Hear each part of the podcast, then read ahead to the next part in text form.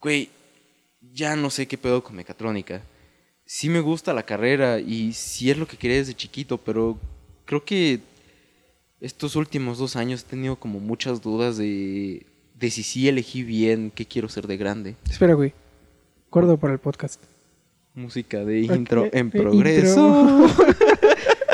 Imaginen un intro aquí. Imaginen un intro muy, muy padre. No. Si alguien sabe música, ayúdenos, por favor.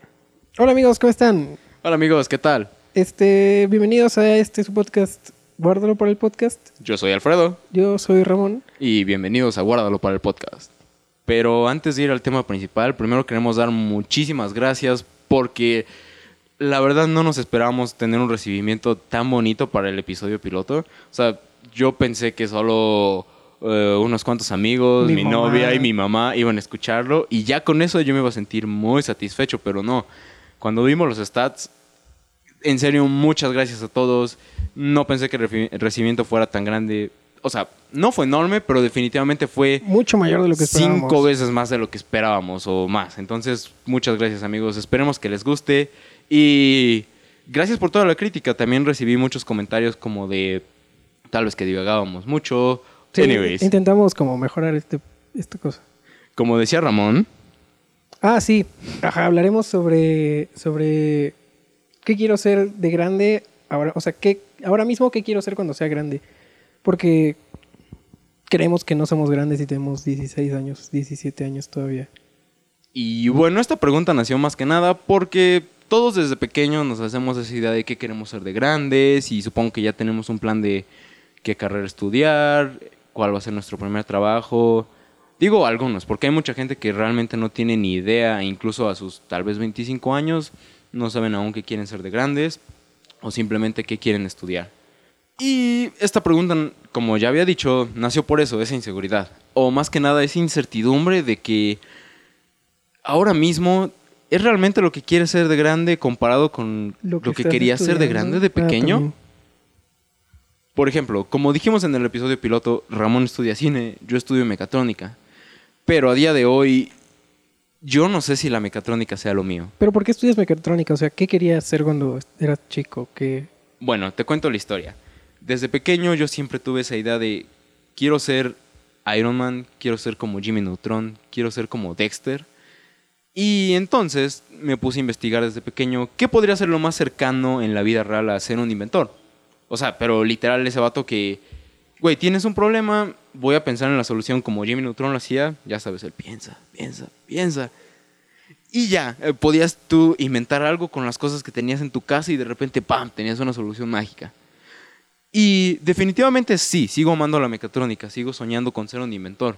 Pero tras estos años que llevo en la carrera, sí me he preguntado muchísimas veces en si sí elegí lo correcto, realmente esto es lo que quiero ser de grande.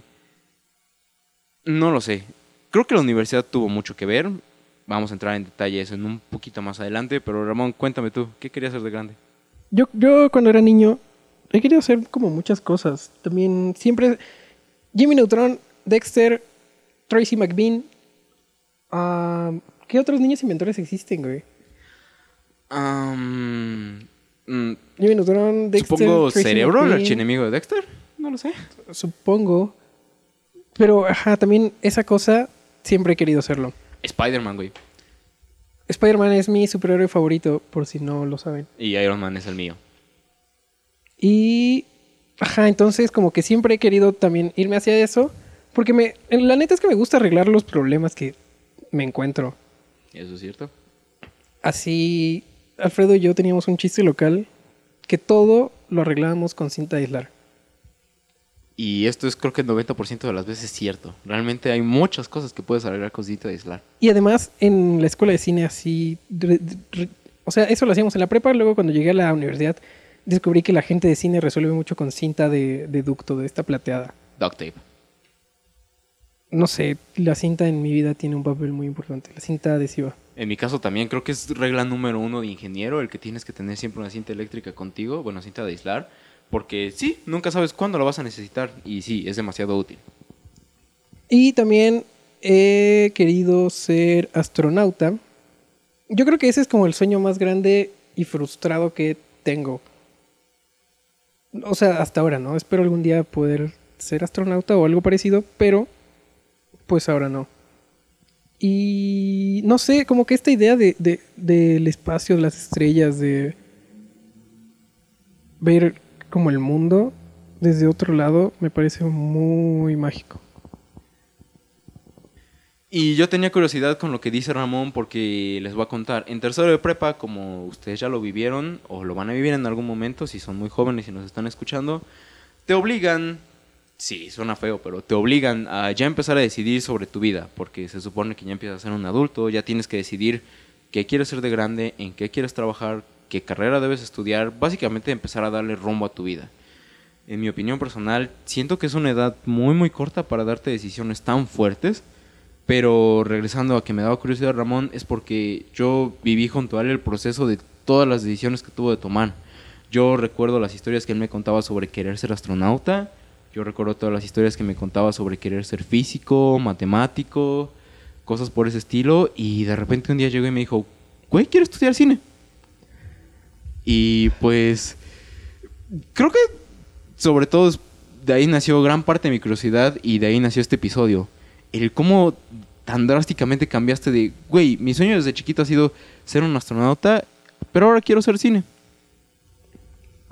No, ma, eh, mi papá está muy de acuerdo contigo. mi papá estudió ciencias, estudió física. Además es maestro, entonces como que yo toda mi vida crecí rodeado de las ciencias, así me compraba libros de física para niños y yo, ok, qué divertido. Y déjenme recalcar, o sea, no solo el papá de Ramón, creo que toda su familia gira alrededor de física, matemáticas, o por lo menos su Ajá, núcleo cercana, familiar Simón. es demasiado eh, cercana con las matemáticas, la electrónica y todo eso. Sí, A- así a los 8 o 9 años mi papá me enseñaba como a encender LEDs y como números de LEDs también. estaba estaba cool. Hacía lo mismo. Y, o o sea, y no lo hacía como, como en un sentido de, "Ah, aprende esto, sino como, ah, vamos a jugar a hacer esto. Entonces yo me divertía y lo disfrutaba mucho. Y, no sé, el espacio siempre me ha gustado mucho, como ver, ver, voltear al cielo en general. Ya sea de día o de noche, siempre me, siempre intento hacerlo. Pero, ¿cómo está? O sea, como que ir al espacio involucra mucha ciencia y muchas, muchas cosas que yo no sé. O sea que, que siem- siempre me han parecido atractivas, pues. Pero creo que cuando creces un poco más, ya te pega la realidad de que, güey, no es tan fácil Sí, ser astronauta, no es tan fácil ser físico. También, ajá, yo creía que, o sea, como que algo siempre que siempre me preguntaba yo mismo era como, porque yo sí quiero como tener una familia, ¿no? Entonces Claro. como dejar a tu familia, porque no te vas dos días, ¿ves? Te vas meses. Sí. Entonces, como, ¿qué tanto vale la pena? O sea, así sea como mis papás, quiero estar lejos de mis papás 10 meses, no sé. Y también lo arriesgado que es, ¿no?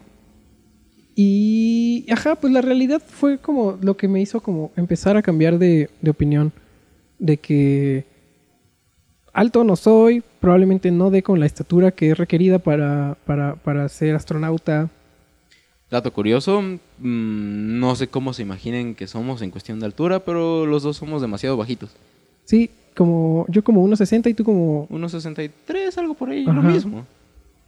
Entonces, ajá, no- yo no tengo la estatura para ser astronauta en ningún país. ¿Qué opinas sobre capacidad física de ser un astronauta?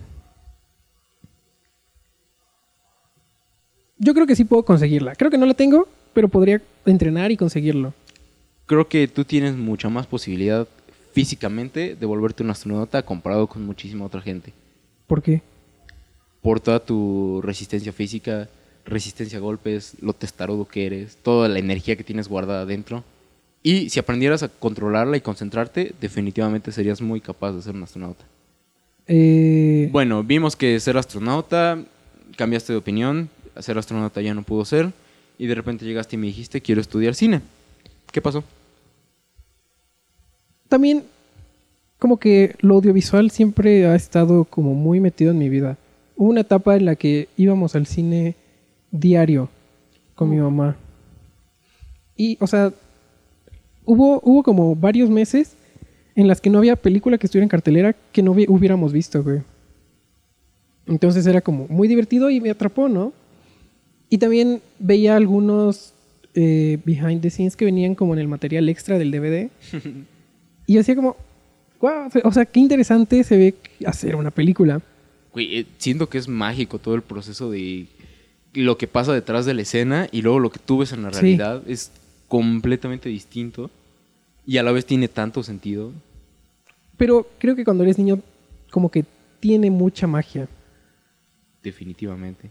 Creo que incluso ahora que lo entiendes, tiene esa misma magia, pero como muchos dicen, en realidad la magia es algo que todavía no entendemos. Y ahora que ya lo entiendes y valoras todo ese proceso, creo que tiene ese valor mágico de una forma distinta, mucho más personal. Sí, sí lo creo. Y ya... Ajá, pues aprendí a tomar fotos con una cámara análoga de muy pequeño, como a los 7 años. Y una tarde, en un verano, le robé su videocámara a mi mamá y empecé a grabar películas con mi hermana. Y... O sea, ahora mismo me sorprende mucho porque hay como un montaje ahí y hay una narrativa lineal que a mí, o sea, para un niño de 8 años me parece como muy raro que lo haya aprendido sin estudiarlo, solamente viendo. Para ser muy chiquito, tus películas que hacías en ese entonces tenían sentido. Ajá, tal vez no eran buenas, pero tenían sentido. O sea, por lo menos no era así como simplemente una recopilación de videos que metiste a madrazo en un cassette. O sea, realmente tienen como una especie de hilo. No voy a decir historia, pero sí un hilo. Yo, ajá, ok, llamémosle hilo. Y nada, después de repente, cuando estábamos en tercero prepa, una morra, una amiga, mi mejor amiga, me dijo como, Selvi, te amamos. Atselvi, te amamos. Me dijo como, "Ay, voy a estudiar cine. Y yo como, ¿qué? ¿Existe? O sea, el cine se estudia. Y ya me puse a investigar, ¿no? Y, y, pues la universidad en la que estamos tiene una escuela de cine. Que es, o sea, la prepa en la que estábamos era parte de la universidad. Entonces dije, "Mm, bueno, suena, suena interesante. Pregunta, ¿esto vino antes de la GoPro o después de la GoPro? Después, Ok. Porque, ajá, la GoPro me la compraron como en primero de prepa. Y luego, no recuerdo si en, fue, fue en un, no, sí fue en noviembre. De tercero de prepa eh, me compraron una DSLR. Entonces, pero yo no, yo no tenía pensado estudiar cine en, eso, en ninguno de esos momentos. O sea, involuntariamente te empezaban a dar señales de que... No, o sea, yo lo deseaba. Oh, ok. O sea, yo dije, "Mm, quiero una DSLR. ok. Pero porque me gusta tomar fotos, porque me gusta el video, porque... Pero no quiero estudiar cine. O sea, no es que no quiera estudiar cine, sino no sé que el, cine existe como una licenciatura, una carrera. Entonces esa pequeña chispa que inició el fuego del cine a Selvi. Como, fue como un... Oye, existe esto. No fue una chispa porque ya existía, insisto. Solamente fue como... "Mm, creo que no has visto que existe este pedo. Ok, mm, te la pongo distinto. Imagínate que tienes como muchas piezas de Lego, mm, pero ninguna pieza tiene sentido. Y de repente llega alguien a ponerte una pieza grande que dice, hey, todas las piezas chiquitas que tienes se ensamblan aquí en Ajá, esta grandota. exactamente, así fue. Y ahora ya tiene forma esto. Sí. Oh. Bueno, eh, fue una buena forma de descubrir qué quería hacer. Pues sí, ¿Estás satisfecho con esa edición? Sí. O sea, sí me gusta mucho el cine. Bien. sí quiero dedicarme a esto. ¿Y tú qué pedo? O sea, tú, yo nunca tuve dudas de que tú quisieras estudiar electrónica o mecatrónica o algo así. Pero recuerdo que en el primer año te fuiste a trabajar y dijiste como, "Mm, quizás quiero ser chef o algo así. Ok, para darles contexto, yo desde pequeño ya tenía mi vida planeada, o eso creía yo.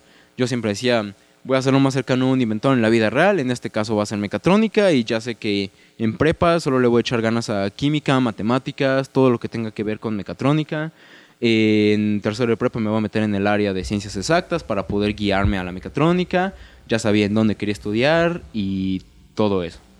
¿Tenía más hobbies? Sí, pero realmente todo se basaba mm, en la mecatrónica. O sea, mis hobbies se iban a jugar con baterías, poner foquitos. Tenía una libreta donde anotaba todos mis inventos y trataba de, de crearlos en la vida real. Para eh, eso va a venir en otro episodio, pero mi padrastro tiene un taller con todas las herramientas que te puedas imaginar. Entonces es un paraíso si tienes alguna idea que quieres crear. Yo siempre llegaba con mi dibujito, con lo que tenía en mente y papá siempre me ayudaba a cómo crearlo. Por ejemplo, recuerdo haber visto la película de Iron Man y yo decía, güey, quiero el reactor arc que tiene en el pecho. Voy a buscar cómo armarlo. Y entonces llegaba con papá y le decía, papá, quiero tener luz azul en el pecho, tiene que pulsar, tiene que pasar esto. Y él me decía, ok, junta baterías, compra LEDs aquí, tráeme algún contenedor transparente redondo y le ponemos un switch y ahorita vemos cómo armarlo. Y así, papá desde pequeño siempre me ayudaba a, desarrollar mis ideas, a crearlas. Y eso también me, me encarreró muchísimo a estudiar la mecatrónica. Ahora, llego a mecatrónica, todo muy bonito, todo empieza muy bien, pero luego creo que segundo semestre, reprobado en una materia, matemáticas.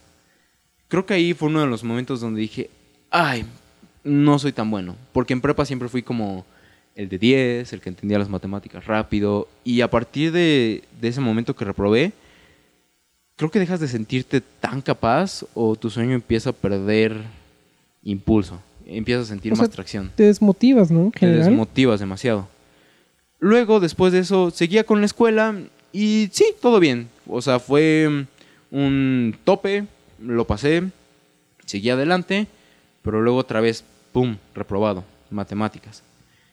Y ahora, no quiero justificarme, no quiero decir que no soy inteligente, tampoco quiero decir que soy tonto, pero definitivamente me cuesta mucho trabajo poner atención en materias completamente teóricas.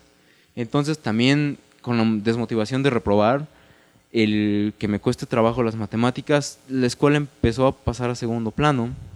Luego em, tuve una oportunidad de ir a trabajar a Estados Unidos en esos campamentos de verano. Trabajé en la cocina y wow, creo que esa experiencia cambió mi vida por completo.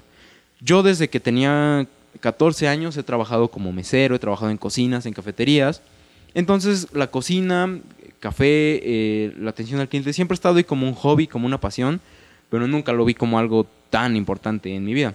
Hasta que pasó este campamento, mm, valoraban mucho mi talento como cocinero, como poder guiar a la gente, no siendo un líder, pero definitivamente respondiendo muy bien a situaciones de mucha presión en una cocina. Me empecé a meter muchísimo en eso y me encantó. Entonces tuve uno de los, creo que, breakdowns más importantes de mi vida, donde tuve que tomar un semestre sabático y decidir si, si quería estudiar gastronomía, si quería estudiar otra cosa, qué iba a hacer de mi vida. Pero definitivamente la mecatrónica empezó a irse a segundo plano. Después, este año, bueno, 2019, también fui a estos campamentos. Seguí trabajando en la cocina, pero esta vez ya tenía más responsabilidades, era un puesto un poco más importante. Y cada vez la pasión de la cocina se empezó a encender más, más y más. Y luego también empecé a trabajar por fuera, empecé como a tener mi propio negocio de reparación de celulares y me empezó a gustar mucho el aspecto de hacer negocios en general. Pues ahora, a este punto en mi vida, tengo dudas demasiado grandes sobre qué quiero ser de grande. Creo que no lo sé en este momento. Aún sigo amando la mecatrónica, pero creo que estoy muy desmotivado. No sé qué quiero ser de grande. No mames. Chale. O sea, no sabía que estabas así de desmotivado, güey. No solo desmotivado por la universidad, también confundido porque quiero probar de todo y no sé qué es mi pasión, no sé qué me apasiona. Algo que me pasó también este año en la universidad, metí una materia que era interfaces y redes vehiculares. O sea, me estuve metiendo a optativas de situaciones automotrices y wow, amo los coches y creo que también debió haber estudiado ingeniería automotriz en vez de ingeniería mecatrónica. No lo sé, No mames, qué pero cuánta confusión, güey. es confusión, pero lo que me gusta es que es buena confusión. Es, soy bueno en muchas cosas, me gustan muchas cosas, simplemente no sé a cuál le podría dedicar toda mi vida. Por ejemplo, el podcast es otra de mis pruebas de qué tal y en realidad de grande quiero ser más como mm, podcast, YouTube, tal vez en algún momento hacer películas, algún programa en televisión, no lo sé. Simplemente estoy probando de todo, estoy tanteando el piso para ver dónde mi pisada se siente firme para seguir caminando. Y pues sí, sigo tanteando todos los terrenos hasta ver con cuál me siento más seguro para poder ver que tiene visión, cómo me siento con más iniciativa, inspirado y por ahí me voy a ir. Y si tengo que seguir probando 20 cosas hasta que una dé, así voy a seguir siempre. Pero, ¿sabes qué, güey? Tú ya, a ti te falta un año para terminar tu carrera. Tú En- en definitivamente... teoría, güey, así, en con, con así este pedo de la pandemia y las clases en línea y todo esto, ya no sé, güey. Ah, es un infierno. Pero, bueno. Tú ya vas a acabar, en teoría, relativamente. ¿Qué quiere hacer Ramón después de esto? Ya que va a ser Ajá. grande. No mames, salir de la universidad ya eres grande, güey. Cu- ¿Cuándo, cuándo, Creo que en papeles sí. cuándo dejas de preguntarte qué quiero ser de grande? Creo que dejas de preguntarte eso cuando empiezas a preguntarte cómo quiero retirarme. Wow. Wow. O sea, eso es algo curioso, güey. Sé perfectamente cómo quiero retirarme, pero no tengo ni idea de qué quiero ser de grande. ¿Cómo quieres retirarte? Quiero, mm, número uno, estar casado, tener hijos, eso es obvio, eso es en mis planes siempre, pero más personalmente, quiero ser ese viejito que tiene su cafetería y que tú vas a pedirle un café y le cuentas cómo está tu día mientras el viejito te tuesta los granos de café, mientras te cuenta cómo tener un mejor sabor, cómo espumear mejor tu leche. Quiero ser dueño de mi cafetería y ser ese viejito que todo el tiempo está ahí leyendo un libro, escuchando música clásica o jazz o algo tranquilito. Quiero que mi esposa me venga a ver en los breaks de comida y nos sentamos a platicar juntos en el cafecito. Quiero eso, güey. Quiero mi cafetería. No, suena lindo. Suena muy lindo. Y esa es una visión que he tenido siempre. Eh, De hecho, creo que sé a dónde quiero llegar. Pero no, no sé no qué- sé hacer que me dé la tranquilidad para llegar ahí. Sí. Yo no tengo claro nada de eso, güey. O sea, estaría, estaría bien como vivir en la naturaleza y... Eso siempre ha sido parte de tu plan. Ajá. Naturaleza. Pero mm, bueno, a lo que me refería es que tú tienes el camino un poco más trazado.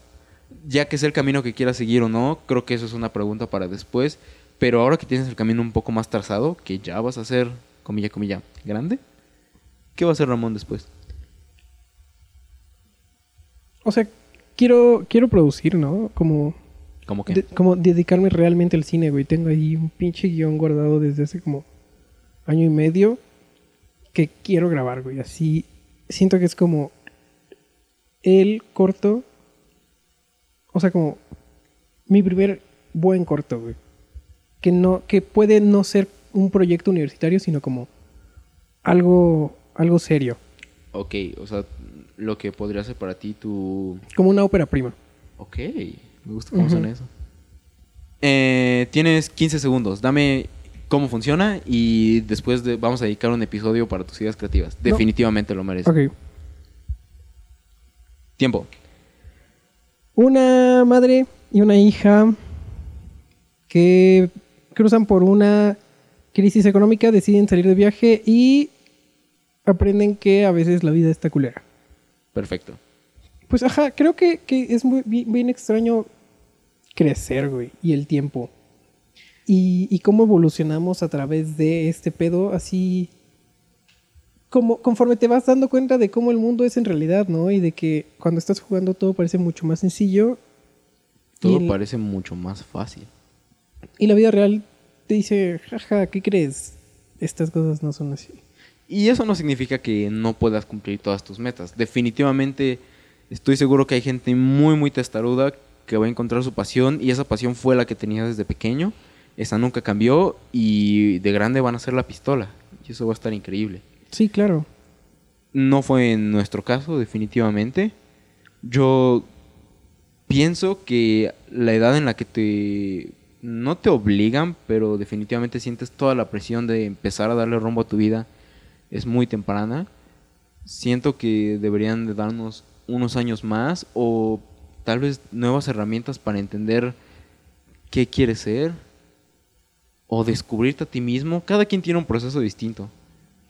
Pero es que también, o sea, estoy de acuerdo, completamente de acuerdo, pero cuándo es el momento indicado. O sea, ahorita realmente no sabemos qué queremos ser, güey. Es que cada quien tiene su momento distinto. Y con eso también queremos afirmar, güey, que si no te sientes cómodo en tu carrera, si tú sabes que tu pasión es otra o tú quieres probar algo nuevo, que no te importe lo que nadie te diga. Cámbiate. O toma ese semestre sabático que tienes miedo a tomar porque tus papás te regañan. O sea, al final sí, yo creo que es tu vida y... Es solo tu vida y tus decisiones son las que van a afectar tu futuro y de nadie más. Si tú no empiezas a mover tu propia vida, creo que te vas a arrepentir más adelante. Y todos conocemos a ese tío que está arrepentido con su vida. Y creo que no quiere ser ese tío. no, no queremos ser ese tío. Pero bueno, no queremos Esto- esto- ponernos sad Esto o deep en este episodio, güey. pronto, güey. wow, sí. Así, pinche silencio de... mm. Mm, sí, no intentamos hacer un episodio tan cómico, simplemente queríamos reflexionar sobre esto, que es qué quieres ser de grande ahora mismo, por qué cambió, cómo cambió. Dinos, ¿qué querías ser de grande de chiquito y qué quieres ser de grande ahora? Y...